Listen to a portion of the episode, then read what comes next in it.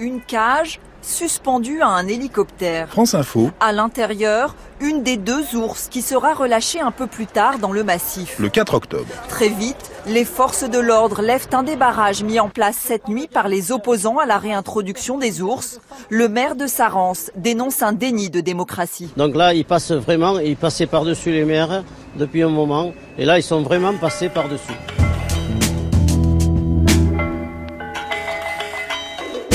Début octobre, passant littéralement au-dessus des manifestants pour éviter tout débordement, deux ours d'origine slovène ont été héliportés dans les vallées béarnaises. Qui c'est qui fait vivre le pays? C'est pas les ours. Pour le moment, c'est pas les ours. Maintenant, moi je leur ai dit, aux hommes de l'État, je ai dit, fermez vos ours, mais nous on ne fermera pas nos brebis. Loin de fermer ces ours, le gouvernement est bel et bien passé à l'acte. Annoncé par Nicolas Hulot, mis en œuvre par son successeur François de Rugy, la réintroduction des deux femelles, Claverina et Sorita, dans le massif pyrénéen, a rallumé la guerre de l'ours dans les vallées. Éleveurs de brebis et défenseurs déclarés de l'environnement s'opposent. Les invectives sont souvent violentes. Les deux camps s'échangent des arguments contradictoires, nombre de brebis égorgées, indemnisées à hauteur de plusieurs centaines d'euros quand la responsabilité de l'ours est engagée, influence des lobbies européens mis en péril de la biodiversité même chez les éleveurs, les avis divergent. Mais si tu les aimes, tes brebis, tu les gardes. La place de l'ours dans les montagnes françaises pose une équation complexe dont les tentatives de résolution exacerbent les tensions. Une réalité aussi, à la découverte de laquelle sont partis Stéphane Iglesias et François Rivalan, en commençant sur le terrain par une montée en estive, un pâturage d'altitude. Interception, le magazine de reportage de France Inter. Bonjour François Thibault, merci de nous accueillir d'abord sur euh, l'estive. Alors comment elle s'appelle cette estive? On est vers Saint-Ain On est au-dessus de Saint-Ain et sur l'estive d'Ourdouas. Et là vous y êtes euh, à peu près de quelle époque à quelle époque? On monte les brebis ici euh, au 1er juin et on les descend si possible à la mi-octobre. Donc on est bientôt, c'est bientôt la fin. C'est bientôt la fin. Et maintenant on va emprunter un chemin. On va monter jusqu'à quelle altitude? On va monter à retrouver Étienne à sa cabane à 1500 mètres d'altitude. Voilà, là on est à 700 mètres à peu près. Ici. Nous à Pas de Berger on compte une heure et après, euh, bon ben après ça dépend comment vous marchez. Ah ben on va y aller alors.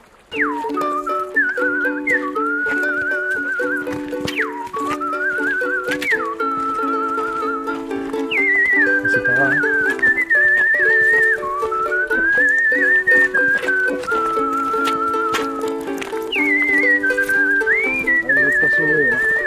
Si vous comptez sur mon sens de l'orientation, on est parfait d'y arriver.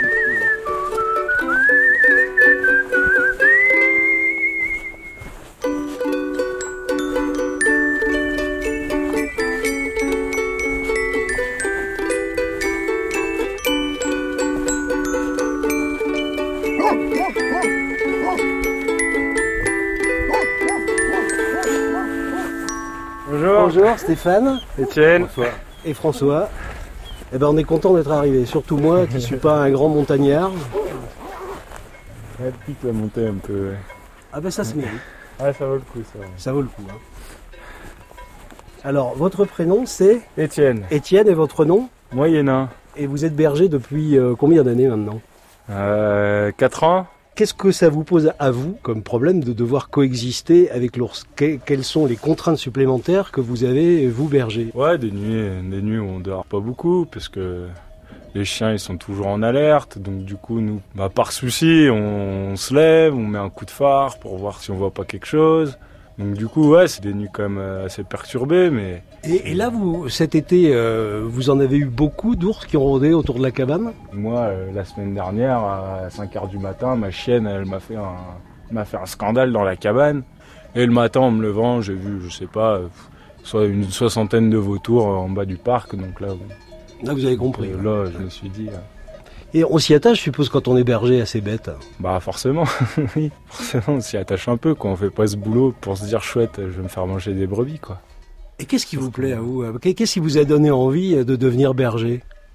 C'est aussi un peu le, mode de vie qui m'intéressait, quoi. Un mode de vie un peu en retrait de, toute l'agitation, la fourmilière euh, qui est en bas, euh, le système de consommation auquel on est euh, confronté chaque jour. Et puis depuis, eh ben, je vois que j'aime de plus en plus euh, ce que je fais, quoi, malgré, on va dire, les, les, les soucis qu'on peut, les soucis de prédation qu'on peut avoir, quoi. Je suis dans mon élément, je suis un peu dans ma bulle, en fait, dans, ici, quoi.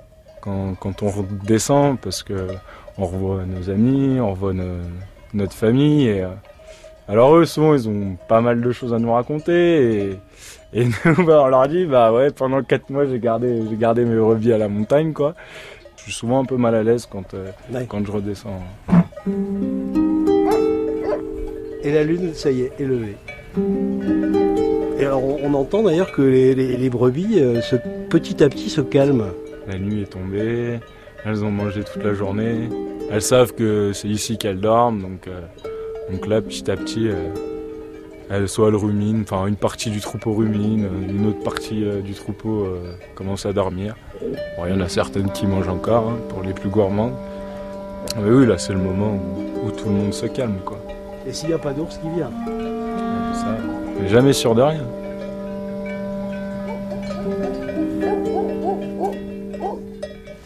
Alors François Thibault, là, les, brebis, on est euh, à la tombée de la nuit. euh, le berger les a rassemblées, c'est ça? Devant la, cabane où euh, il va passer la nuit avec elles. Plus ou moins spontanément, les brebis se regroupent le soir pour dormir. Donc ça fait 10 ans qu'on a mis en place ce poste de berger. Et avant, les brebis n'étaient pas gardées ici. Et elles dormaient sur le replat qu'on voit là-bas en face, juste au-dessus du bois. Et on se faisait taper pas mal de bêtes euh, par les ours, euh, bordure de bois, euh, même avec les chiens de protection. Régulièrement, un soir sur deux, ça tapait en fin de saison.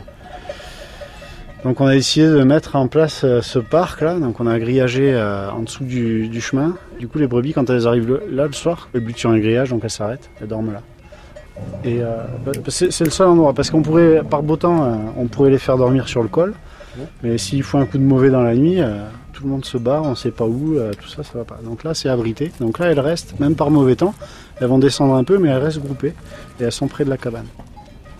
Au début, on était tranquille ici, et puis euh, bon, maintenant l'ours commence à venir rôder euh, ici. Quoi. Jusque devant la cabane. Ouais. Donc cette année, on a l'ours qui est venu rôder un paquet de fois dans le parc. Ça fait qu'Étienne, il dort pas la nuit. Donc imagine ici, c'est le brouillard. On a un phare, mais t'éclaires à 10 mètres. T'as du tapage en bas. Tu vas pas t'y aventurer parce que c'est dangereux. Ouais. Tu sais pas trop quoi. Donc euh, le projet pour l'année prochaine, c'est de mettre 5 chiens patous au lieu de 3 et euh, d'électrifier les parcs. Et après, on, on sait que l'ours, euh, si on, si on parque nos brebis la nuit dans un parc électrique, bon, il va, il va peut-être essayer, mais ça, il va pas forcément rentrer dedans. Ça peut arriver quand même. hein. Si ça arrive, ça peut être un drame même. Mais surtout, euh, s'il peut plus attaquer la nuit, il va attaquer de jour. Moi, je l'ai vu euh, quand j'étais berger. On a de plus en plus d'attaques de jour, dans des conditions de brouillard souvent, mais pas que. Donc euh, cette année, là, on a les, les voisins d'à côté, au Bentaillou. euh, ils ont l'ours qui leur a sauté dans le troupeau à 9h du matin, par temps clair, à 15 mètres d'eux. ils nous ont raconté ça. Était sur le cul, quoi. Et les patous euh, se sont interposés bien plus tard. Il avait déjà, euh, déjà tué sa brebis. Donc aujourd'hui, on est, on est dans, il y, a une, il y a une certaine escalade au niveau des attaques. C'est-à-dire qu'on protège, ça permet de temporiser un petit peu, mais ça permet pas de résoudre les problèmes. Et en tout cas, on n'arrive pas à faire baisser la prédation en protégeant les troupeaux. C'est-à-dire cette année, alors qu'on on a un troupeau qui est, on considère bien protégé en tout cas pour la zone, trois chiens patous, un petit troupeau, un bon berger, ben on a, on a euh, plus combien, on est à 25 dossiers. Plus il manque des bêtes, c'était des bêtes qui étaient en bonne santé. Qui pour le coup n'ont pas été déclarées euh, puisque vous saviez pas vraiment qu'elles étaient perdues. Enfin, vous en êtes aperçu, mais plus tard. Ah bah, tu t'aperçois qu'il te manque une bête parce que ton- généralement c'est des bêtes que tu tu connais. Enfin moi je suis éleveur, moi j'ai 140 brebis donc euh, j'en ai pas beaucoup, je me les connais quasiment toutes. En tout cas les plus âgées je les connais, les jeunes peut-être pas toutes mais t'as plein de bêtes euh, que tu connais bien et quand elles te manquent, euh, bon une fois tu la vois pas au parc, tu dans 800 brebis elle peut passer inaperçue mais quand tu l'as pas depuis un mois et demi ou même avant, bon tu sais qu'elle a disparu et que c'est une bête qu'elle est bien. Tu sais que si c'était pas en zone à ours, elle aurait pas disparu comme ça ou alors tu l'aurais retrouvé. La zone à ours, c'est une vingtaine d'estives, et qu'on soit sur une estive protégée ou non, il faut compter qu'en zone à ours, on va perdre entre 5 et 10% de notre troupeau euh, chaque été, euh, ce qui n'est pas le cas euh, sur les estives où il n'y a pas d'ours. Donc là, si tu tu protèges pas ton troupeau, bien entendu, t'es mort. Mais, euh, mais tu règles pas le problème pour autant. Parce que même en protégeant le troupeau, si tu perds 10% de ton troupeau chaque année, t'es mort pareil.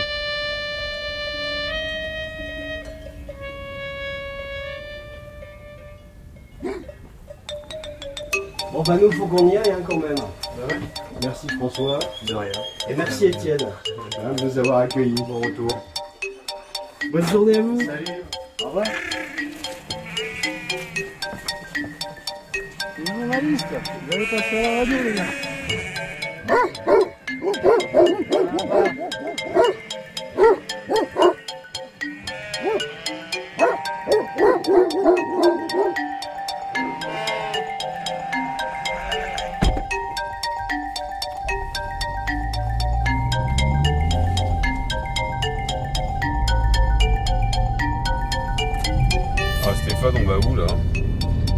Euh, on va rencontrer Claude euh, Durand, qui est un opposant euh, historique à la réintroduction de l'ours dans les Pyrénées. Le climat est tendu puisque on annonce la réintroduction des ours dans le Béarn et que lui, comme d'autres, ont dit qu'il s'opposait à cette réintroduction et qu'il s'y opposerait de toutes leurs forces. Chez lui, douce, bientôt.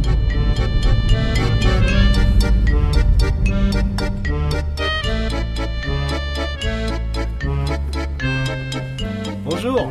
Bonjour. Vous avez du retard Oui, ben oui. euh, J'en ai moi pour euh, 10 minutes là, je vais chez la coiffeuse là, juste là, parce que j'ai rendez-vous à 11h30, je viens de l'appeler, me dire viens de suite parce que je dis arrive maintenant. D'accord. pour 10 minutes. D'accord, Alors si vous voulez, sinon si vous voulez vous installer à la maison, vous pouvez venir. on va venir. Allez.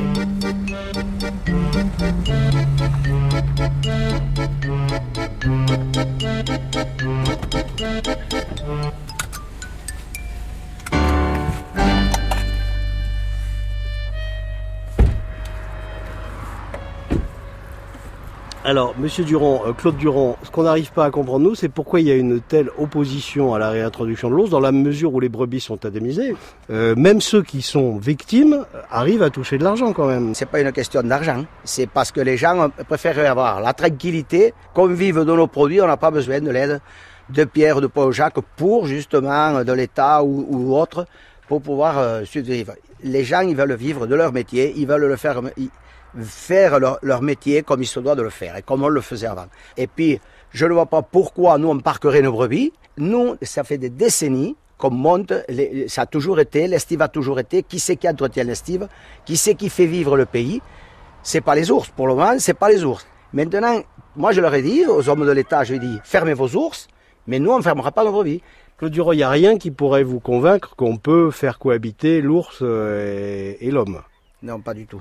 J'en suis persuadé. Non, on ne peut pas faire cohabiter l'ours. Il faut savoir ce qu'on veut. Pour les éleveurs qui sont opposés à la réintroduction de l'ours, est-ce qu'il n'y a pas un double langage? Parce que de toute façon, euh, l'État va donner beaucoup d'argent. Il va donner de l'argent pour construire euh, des cabanes neuves avec des panneaux solaires, des- pour construire euh, les, les packages électrifiés, pour euh, payer quasiment les trois quarts du patou, pour payer les croquettes. Donc du coup, finalement, c'est presque intéressant, j'allais dire, malgré les contraintes Ça- de prendre tout ça. Ça, c'est vous qui le dites. Peut-être qu'ils doivent donner tout ça. Mais de là à savoir s'ils vont le donner, c'est autre chose. Mais en fait, nous, nous, les cabanes, on a ce qu'il faut, on est à point. Et les croquettes, se les paye. On n'a aucun problème de ce côté-là. Donc, les gens, nous, on ne marchera pas dans ce système-là. Moi, tant que je serai président, toujours. Maintenant, moi, je leur ai dit, fermez vos ours et nous, on sera tranquille. Et on n'embêtera plus personne. Au lieu d'indemniser, euh, je ne sais pas si peut-être ils vous donneront les totaux à la fin de l'année, euh, sur les indemnisations et le coût que ça euh, je pense qu'on pourrait faire quelque chose de beau ailleurs. Il vaudrait mieux qu'ils payent les hommes pour nettoyer la montagne, l'entretenir, plutôt parce que si demain il n'y a plus d'élevage sur la montagne, mais nous je vais vous faire voir l'estive de pouille, si demain il n'y a plus les 2000 brebis, dans deux ans vous montez plus au port de Salo, c'est plus la peine. hein. Entre les orties, les chardons et les roses, ça sera fini, la montagne sera déserte. C'était la dernière femelle d'ours pyrénéen. Elle s'appelait Cannelle. L'animal a été tué par un chasseur lors d'une battue au sanglier, maintenue malgré la présence annoncée du plantigrade dans le secteur. Son ourson Canelito à lui-même en vallée d'Aspe. Il est désormais orphelin. Elle était reine de nos montagnes, humble matrone. Au fil des âges, son pelage était sa couronne. Elle était gardienne des ruisseaux, attirée par le reflet de la lune sur l'eau. Elle était l'héritage d'un monde si ancien que les loups face à elle aboyaient comme des chiens, contemplant les sommets et les neiges éternelles. C'était le royaume de Canel, dernière ours femelle d'une grande lignée, digne représentante de nos belles Pyrénées. Sur ces douze contrées où les vaches font paître, l'être humain a chassé ses ancêtres. Des siècles d'écocides, de battus sous le regard inquiet des chipaètes barbus. Était-ce la suite logique ou le destin peut-être? Bientôt Canel allait disparaître. Interception. Le magazine de reportage de France Inter. Nous arrivons, on est dans le chemin qui conduit chez vous. À de suite. Nous passons notre semaine au milieu des brebis et d'hommes et de femmes qui veulent ou ne veulent pas collaborer avec l'ours. L'Europe a décidé pour favoriser la biodiversité de réintroduire l'ours dans les Pyrénées. Dans sa ferme d'Azaspe-Arros, dans les Pyrénées-Atlantiques, Olivier Morin ne décolère pas et il a sonné le tocsin pour rassembler les éleveurs en colère de la Fédération transpyrénéenne des éleveurs de montagne.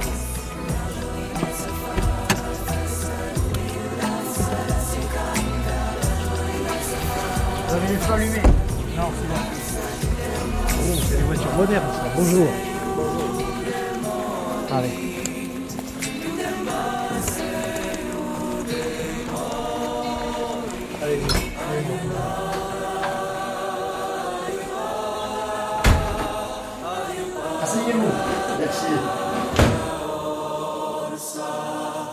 Aujourd'hui, si les ours ont disparu euh, des Pyrénées, c'est la main de l'homme qui a participé à, éliminer les derniers ours.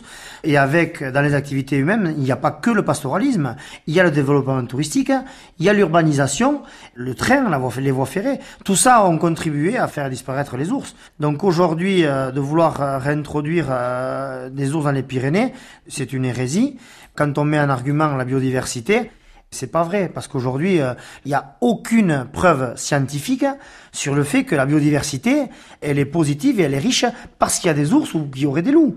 Toutes les études qui ont été faites prouvent que le pastoralisme et que l'entretien euh, de, l'espace par la pratique euh, de la transhumance fait qu'il y a une, biodiversité bien plus riche que euh, le fait d'avoir la présence de quelques ours. En quoi l'ours vous gêne dans votre travail quotidien? Moi, aujourd'hui, j'ai 200 brebis. Il y a quelques décennies, on pouvait vivre, ou on vivait euh, chichement, hein, avec des troupeaux de, de, de, 80 ou 100 brebis, et on pouvait, on restait en permanence avec le troupeau. Mais aujourd'hui, euh, les exploitations sont face à un problème de main d'œuvre. Personnellement, je me suis installé hors cadre familial euh, il y a maintenant 13 ans, donc j'ai dû investir, j'ai dû acheter une exploitation, j'ai dû acheter les animaux, le matériel, etc., etc. En tout, c'est pas loin de 500 000 euros d'investissement.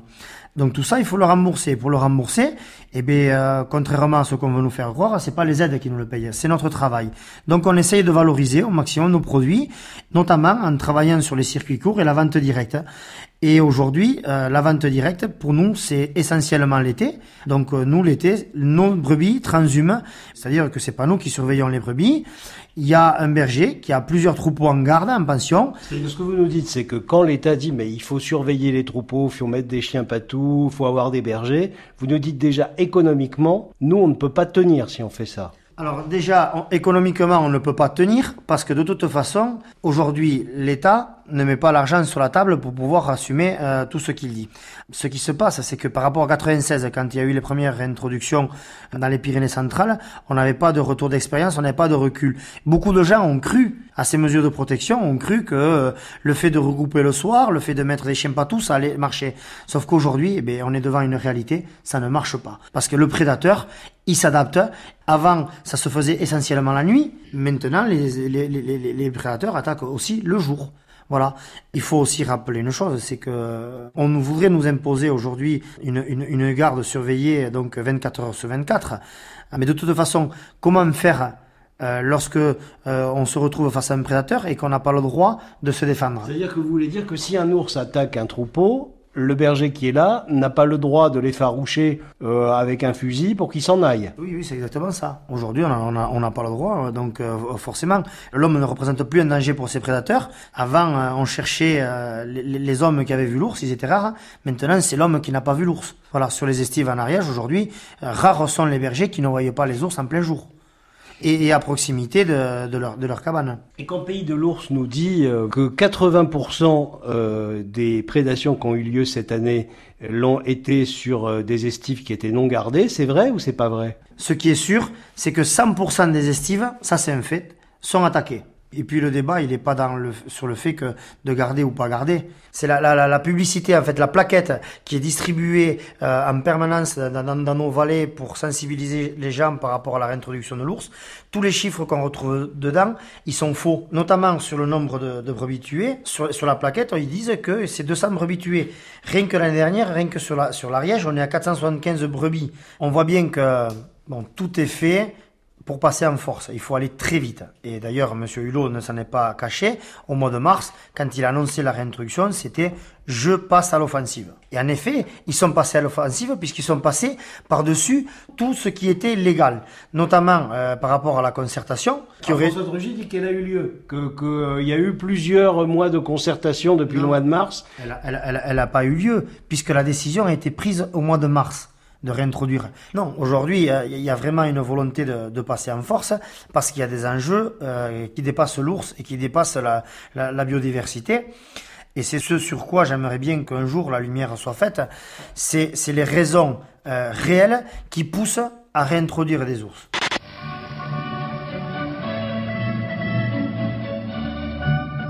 Mes chers compatriotes, François Mitterrand, j'ai signé ce matin, 1er juillet 1992, le décret qui soumet à vos suffrages le traité d'Union européenne ou traité de Maastricht. Et j'ai fixé au 20 septembre prochain la date de ce référendum. Équilibre. Nous avons besoin d'équilibre. Équilibre entre conservation et exploitation. Entre zones où la nature peut s'épanouir et espaces dédiés à l'activité humaine. Afin d'atteindre cet équilibre délicat, l'Union européenne a créé Natura 2000, qui a pour mission de protéger les espèces et habitats menacés et d'encourager le respect dans le tourisme, la sylviculture, ainsi que l'agriculture et la pêche durable dans toute l'Europe. Parce qu'il n'y a pas d'avenir sans une nature saine. Aujourd'hui, Natura 2000 est le plus grand réseau de zones protégées dans le monde. Alors, je me présente en vitesse. Je m'appelle Madé, Madé Mélin. Je suis euh, devenue opposante à l'ours il y a 20 euh, ans. On a mis des loups et des ours parce qu'à partir du moment où on classait le territoire en Natura 2000, puisque ces animaux étaient là, c'était un accès à des financements européens.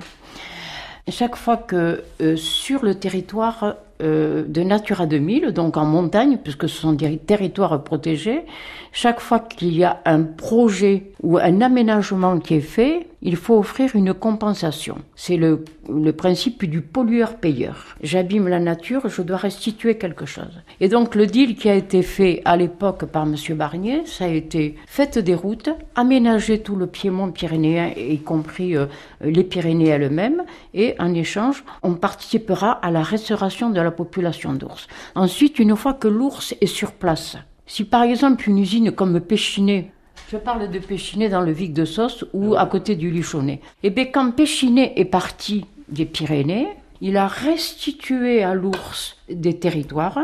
Ça s'appelle la résilience des habitats. Parce qu'il faisait cette résilience des habitats, il a touché de l'argent. Donc derrière la présence d'ours et de loups, il y a plusieurs systèmes financiers qui sont complètement opaques pour nous et qui ramènent beaucoup d'argent dans les poches de plein d'opérateurs différents. Alors, vous voulez dire et la présence il y a un business en gros des aides européennes euh, pour la biodiversité pour les ours qui irait dans la poche des collectivités locales ou d'acteurs économiques Ou des deux Absolument. Donc c'est tout écrit, sauf que c'est comme une espèce de plafond de verre qu'on n'arrive pas à percer, que personne ne veut entendre.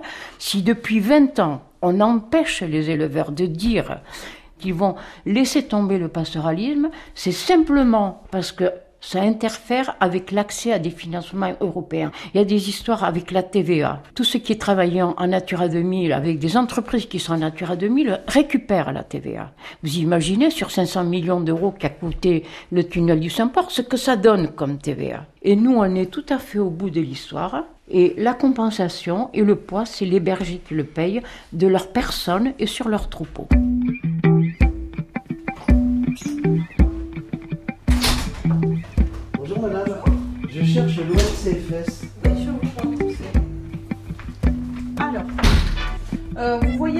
Camion jaune là-bas Oui, très bien. C'est juste le bâtiment qu'il y a sur le côté là-bas. Vous allez voir. euh, Ah d'accord, merci Voilà. beaucoup, au revoir madame.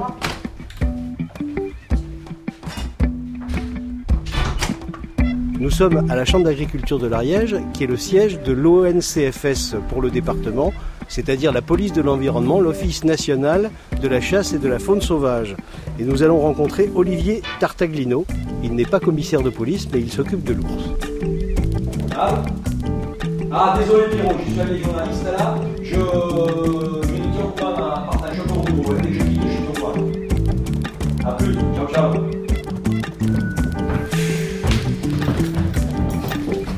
Olivier Tartaglino, quand un éleveur constate qu'il y a eu des prédations, souvent la nuit d'ailleurs sur son troupeau, comment ça se passe Comment vous prévient-il et comment ensuite vous allez euh, faire l'enquête et l'indemniser? Le rôle de l'ONCFS, vous l'avez dit, c'est de recevoir les appels des éleveurs qui subissent des dommages sur les cheptels transhumants. Donc, deux agents se déplacent pour effectuer un constat, pour transmettre cette pièce administrative de terrain à la DDT, Direction départementale des territoires de l'Ariège, qui est, elle, chargée de l'indemnisation. Donc comment ça se passe sur le terrain? C'est tout simple, l'éleveur nous accompagne, nous montre la bête et nous faisons un relevé de terrain autour de la dépouille pour relever d'éventuels indices pouvant nous expliquer les raisons ou l'auteur de ce préjudice et ensuite nous faisons une analyse plus poussée sur la bête qui est celle de l'examen du pelage face interne, face externe, pardon, pour voir éventuellement s'il y a des indices de prédation. Vous avez sur une bête attaquée de son vivant des indices sur le terrain comme la flaque de sang. Vous avez sur la face interne de la peau des perforations avec des hématomes associés. L'hématome ne se crée que sur un animal vivant. Mais comme vous arrivez évidemment pas euh, cinq minutes après euh, qu'il y ait eu euh, des dégâts ou une prédation, ça veut dire que l'enquête va être plus difficile. Alors au plus vous retardez la, la date de l'examen des lieux, bien évidemment que les éléments factuels de terrain peuvent être dissous. Le vent, la pluie peut laver la flaque de sang et ce sont autant d'indices qui font qu'il est difficile de statuer pour l'administration. Donc ce qu'il faut, c'est se rapprocher le plus près de la date du dommage. Et pour cela, les éleveurs sont très réactifs avec la présence permanente de bergers sur place. Et, donc, ils nous avertissent. Et nous, on a 48 heures pour intervenir. Ce qui peut paraître euh, assez long, 48 heures, mais ça correspond quand même à, à la conservation du pelage pour pouvoir faire cette lecture externe et interne de la peau, comme je vous le précisais tout à l'heure. Il y a à peu près chaque été, euh, enfin pendant la saison où l'ours est actif, combien de prédations sur l'Ariège? Vous avez, on parle pas en termes d'analyse de dossier, de prédation ou euh, pas de prédation, puisque vous pouvez avoir aussi des animaux qui sont tués par dérochement. Et là, vous n'aurez pas de signe clinique de, prédation sur ces animaux-là. Vous aurez des fractures et des hématomes internes. Par contre, vous avez des dossiers imputables et non imputables. Et le nombre de dossiers évolue, bien évidemment, avec la population du plantigrade. Aujourd'hui, on est sur un- une tendance, on va traiter à peu près 400 dossiers à la fin de la saison, alors qu'on était à 100, 200, on va dire, l'an dernier. Ce qui veut dire qu'il y a une augmentation énorme du nombre d'expertises, je ne dis pas qu'ils sont tous imputables, et l'administration en fin de saison donnera les chiffres de ceux qui sont imputables et ceux qui ne le sont pas. Imputable à l'ours ou non imputable à l'ours, c'est ça que vous voulez nous dire? C'est-à-dire que dans certains cas, vous pouvez écarter automatiquement l'action du plantigrade, parce que les- il y a des évidences, autre origine de la mort, l'animal était malade, un coup de foudre, le foudrement est présent en montagne, euh, et ensuite vous avez des zones de présence non avérées de l'ours où on peut écarter euh, logiquement son implication. Mais ensuite, la doctrine veut que lorsque on ne peut pas déterminer les raisons ou les causes de la mort d'un animal et qu'on est sur une zone de présence avérée, l'administration retient qu'on ne peut plus écarter l'ours, puisqu'on sait qu'il est présent et on ne peut pas dire que c'est pas lui. L'État reconnaît qu'il faut indemniser la bête. L'année dernière, il y a eu dans ce département deux fonctionnaires qui ont été menacés avec des fusils par des éleveurs. Ça a donné lieu d'ailleurs à une action judiciaire. Est-ce que depuis les choses se sont calmées ou ça reste toujours un peu tendu et vous faites attention? Il est évident que le dossier de l'ours est sensible. Vous le savez, nous allons sur les estives de façon très rassurée. Ça fait des années qu'on s'occupe de ce dossier et petit à petit, des liens se tissent sur le terrain avec les éleveurs et les bergers que l'on rencontre tous les jours. Ils connaissent le travail qui est effectué au quotidien par les agents du service départemental. Et ce qui peut être vu de façon très marginale par un excès de colère un jour dans l'année n'est pas le reflet exact de ce que l'on vit tous les jours. citoyens Rassemblement clandestin d'anti-ours, cagoulés et armés. Par l'introduction d'ours slovènes, puis la création d'une pouponnière, leur permettant de se multiplier. L'État français met en place une gestion du territoire où peu à peu il limite aux hommes, aux femmes de la montagne l'accès, la liberté d'être, de faire, de travailler. Alors, nous avons décidé de réouvrir la chasse à l'ours l'Ariège et de mener une résistance active face aux agents de l'État.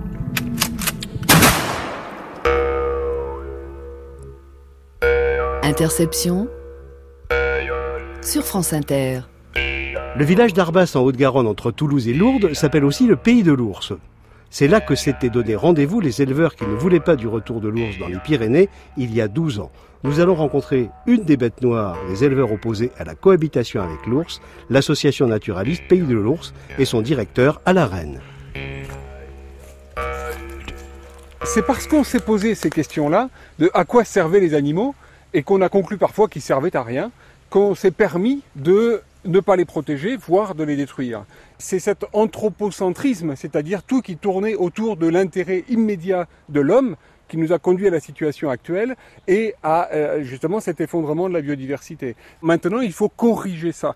Donc 75% du budget du programme OURS, ce sont les mesures pour la cohabitation avec les activités humaines et notamment l'élevage et le pastoralisme. On a eu l'impression en rencontrant certains éleveurs qu'ils disent que c'est très difficile de concilier l'activité euh, de pâturage en estive et l'ours parce qu'ils ont du mal à avoir de la ressource humaine en berger, par exemple. Alors effectivement, ça implique des bergers pour gérer euh, l'estive, gérer le troupeau, protéger le troupeau. Euh, il y en avait autrefois dans toutes les estives, dans tous les troupeaux. Euh, lentement, en même temps que les prédateurs se raréfiaient, eh bien les bergers ont quasi disparu. Ça correspond aussi à une évolution sociologique, je dirais, hein, sur les exploitations qui étaient autrefois des familles plus importantes où plusieurs générations vivaient et chaque chaque membre de la famille participait et certains étaient bergers en montagne. Il faut donc embaucher des bergers. Eh bien, grâce justement au programme Ours et au budget dont on a parlé, des sommes importantes sont consacrées à ça. Et effectivement, il peut y avoir une difficulté à trouver des bergers qui soient, on va dire, compétents et correctement formés. C'est-à-dire que la formation des bergers est maintenant euh, euh, prise en charge par les organisations agricoles et comme elles refusent la présence de l'ours, eh bien elles refusent de former les bergers à la protection des troupeaux, ce qui est inadmissible. De quoi peuvent bénéficier les éleveurs pour pouvoir cohabiter avec l'ours tranquillement. Le programme comprend à la fois l'embauche des bergers, pris en charge entre 80 et 100%, à la fois la restauration des cabanes, pris en charge à un très haut niveau également, à la fois la mise à disposition des moyens de protection, c'est-à-dire les clôtures pour enfermer les troupeaux le soir, mais également les chiens de protection, donc euh, qui sont le seul vrai outil de protection euh, des, des, troupeaux, qui est autonome, hein, qui n'a pas besoin de l'intervention du berger. Le berger, la nuit, il a autre chose à faire, il dort. Ce sont les chiens qui s'occupent de la protection des troupeaux. L'ours, comme tout animal sauvage, ne prendra pas le risque d'aller au conflit au risque d'être blessé, mais si nécessaire, le chien de protection ira au contact et défendra son troupeau jusqu'au bout. On a compris que si on avait les mesures de protection normalement, ça se passait bien. Euh, et pourtant, certains éleveurs nous disent, bah, même ceux qui ont des mesures de protection, euh, bah, il y a quand même quelques dégâts euh, de temps en temps. Il arrive, vu les circonstances météo par exemple, qu'un animal reste à l'écart. Celui-là est susceptible d'être prédaté effectivement par l'ours. En 2017, sur les estives ariégeoises, celles qui sont protégées, c'est-à-dire les troupeaux regroupés et avec des un ou plusieurs chiens de protection, ont en moyenne 7 brebis prédatées dans l'été.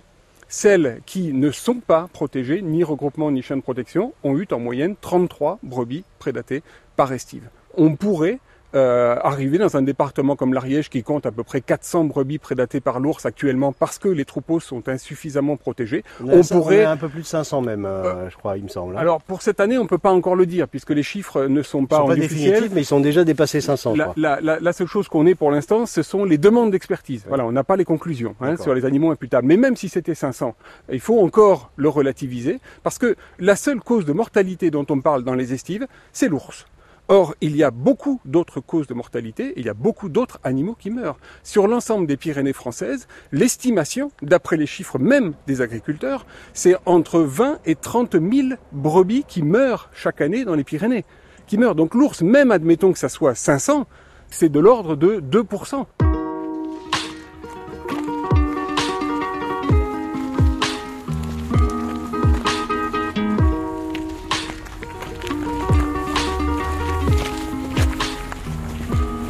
Pyrénées, c'est bien agréable. Et voilà, revoilà la mairie. Avec ces jolis pots euh, tout verts, histoire de bien afficher la couleur.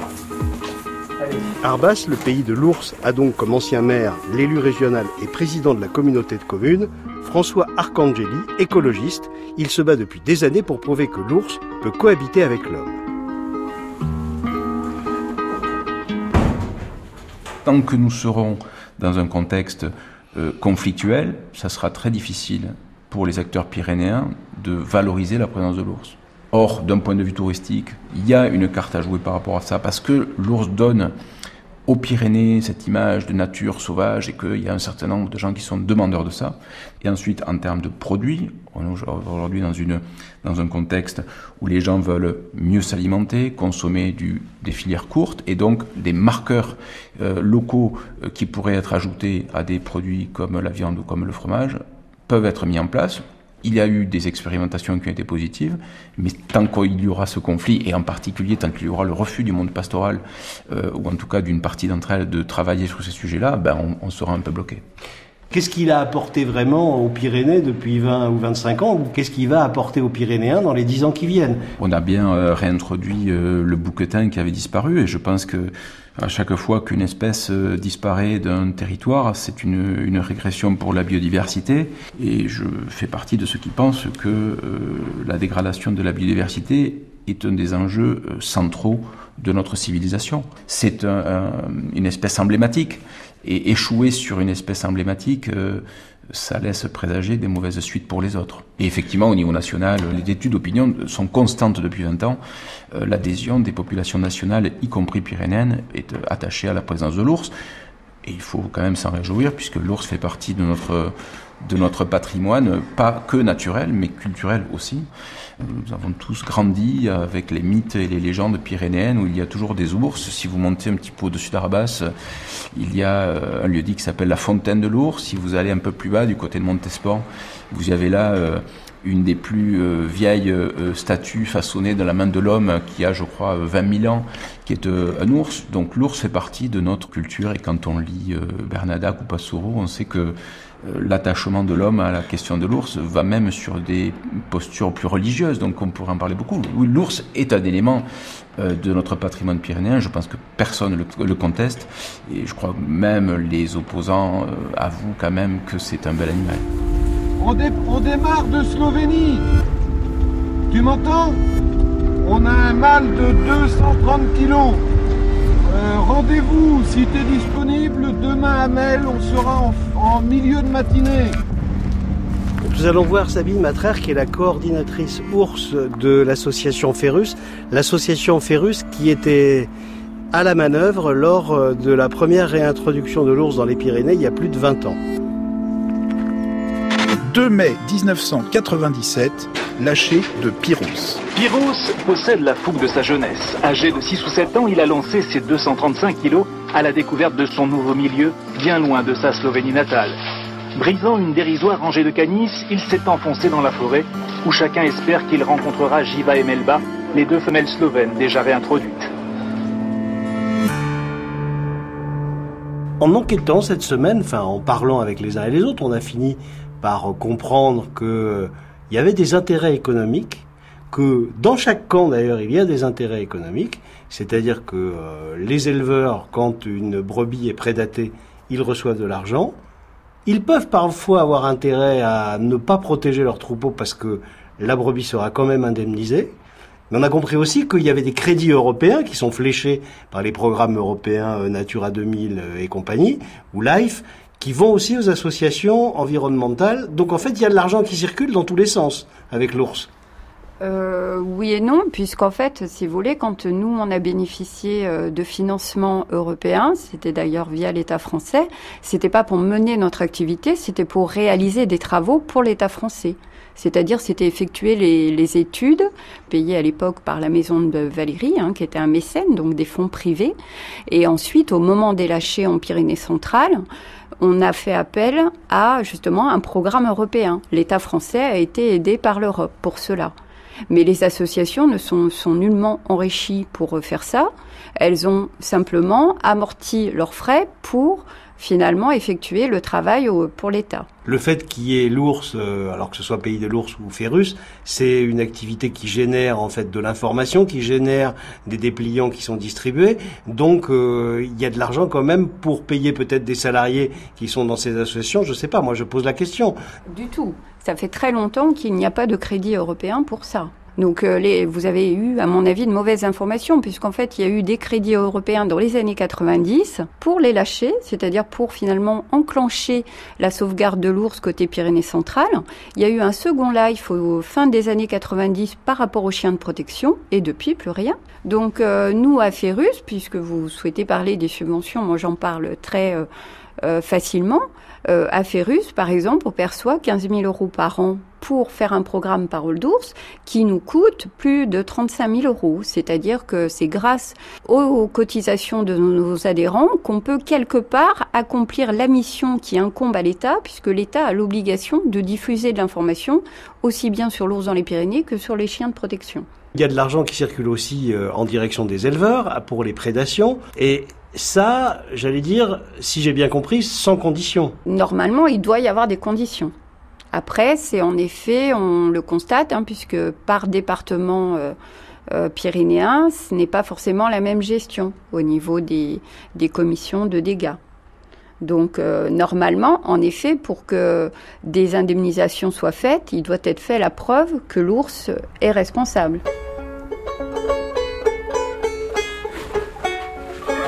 Pour ce magazine, nous aurons dû en permanence jongler entre les positions tranchées des uns et des autres. Nous allons maintenant rencontrer Élise Thébault, éleveuse de brebis notamment, à Tardé dans les Pyrénées-Atlantiques. Certains d'entre vous la connaissent car c'est elle qui a accueilli le ministre de l'Environnement venu en hélicoptère sur son estive. C'était le jour où François de Rugy a annoncé la réintroduction de deux ours femelles en Béarn. Élise Thébault, est-ce qu'on peut coexister avec l'ours quand on est euh, dans les montagnes pyrénéennes? Ben, Pour nous, ça va pas changer grand-chose vu qu'on a déjà euh, toutes les méthodes de, protection en place. Donc on a un berger en permanence euh, avec les brebis. On a les brebis rassemblées autour de la cabane dans un parc électrifié tous les soirs et on a des chiens de protection avec nous quoi. Donc nous on, a tout en place donc nous ça nous fait rien quoi mais pour les gens qui ont perdu l'habitude de l'avoir eh ben je comprends bien que c'est une grosse contrainte qui arrive quoi. Mais si tu les aimes tes brebis tu les gardes et donc euh, de d'y être c'est essentiel quoi. Est-ce que vous avez déjà été victime puisque vous avez été berger euh, bergère euh, dans le passé de prédation d'ours? On a eu la première année ouais sur voilà un cafouillage lors de la transhumance deux brebis se sont écartées du troupeau et en fait n'ont pas réussi à retrouver le troupeau dans la forêt et sont reparties à, l'endroit où elles dormaient à côté de la cabane. Et en fait, euh, nous on s'en est pas aperçu parce que deux brebis sur 200 et quelques on n'a pas vu. Et du coup, c'est un, berger euh, qui transmet par là deux jours après, qui a trouvé euh, le cadavre et donc qu'à lui déclarer l'incident. Est-ce que vous comprenez, euh, je veux dire au-delà des, des, positions de principe, hein, mais que euh, un berger qui a des prédations de brebis euh, régulières, même s'il a les mesures de protection, et il y en a, qu'il soit un peu énervé euh, par la présence de l'ours? Ces cas-là, moi j'en connais pas beaucoup. Hein, des gens qui ont toutes les méthodes de protection et, et qui ont en plus des attaques, c'est quand même assez rare. quoi. Ces méthodes de, protection, elles sont quand même très dissuasives et le risque zéro n'existe pas. Hein. Donc après, ça peut être un dérochement, ça peut être une épidémie, ça peut être euh, plein de choses différentes, quoi.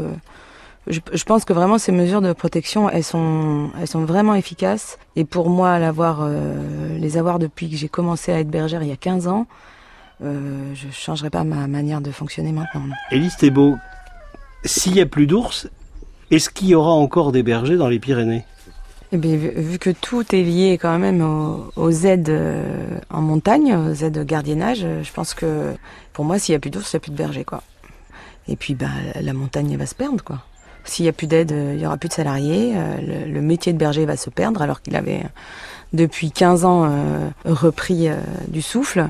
Entre euh, les salaires qui ont été augmentés, les habitats, les cabanes qui sont aussi financés par les fonds européens venus aussi de, de, des prédateurs, ils ont un lieu de vie qui est quand même de plus en plus correct, un bon salaire, et ils ont aussi leur congé, leur récupération, et c'est un super métier, quoi. Ça, ça, a apporté à la profession, ça a apporté à tous ces jeunes bergers salariés qu'on embauche, qui, qui arrivent parfois de nulle part, et qui, comme nous, ont envie d'essayer, envie de démarrer, qui tombent amoureux de ce métier, et au final, qui ont envie de s'installer. Nous, on a embauché... Euh, euh, moi, j'ai depuis que j'ai commencé, j'ai embauché cinq euh, bergers salariés. Sur les cinq, il y en a deux qui sont installés et deux qui sont en phase d'installation. Donc ça veut dire qu'on crée, qu'on crée des nouveaux paysans, quoi. Parce qu'on va d'ici dix ans en manquer énormément. Et si c'est une façon de d'aider le monde agricole et d'aider l'installation des jeunes hors cadre aussi, euh, je pense qu'il faut, il faut, il faut qu'ils restent là. Et s'il y a plus d'ours, de toute façon, il y aura plus de bergers, quoi. Petit ours, petit ours, tu es sorti. Petit ours, petit ours, rentre au logis. Petit ours, petit ours, fais demi-tour. L'ours, mouton noir des Pyrénées, c'était un reportage de Stéphane Iglesias, prise de son François Rivalan, à retrouver sur franceinter.fr et sur notre page Facebook.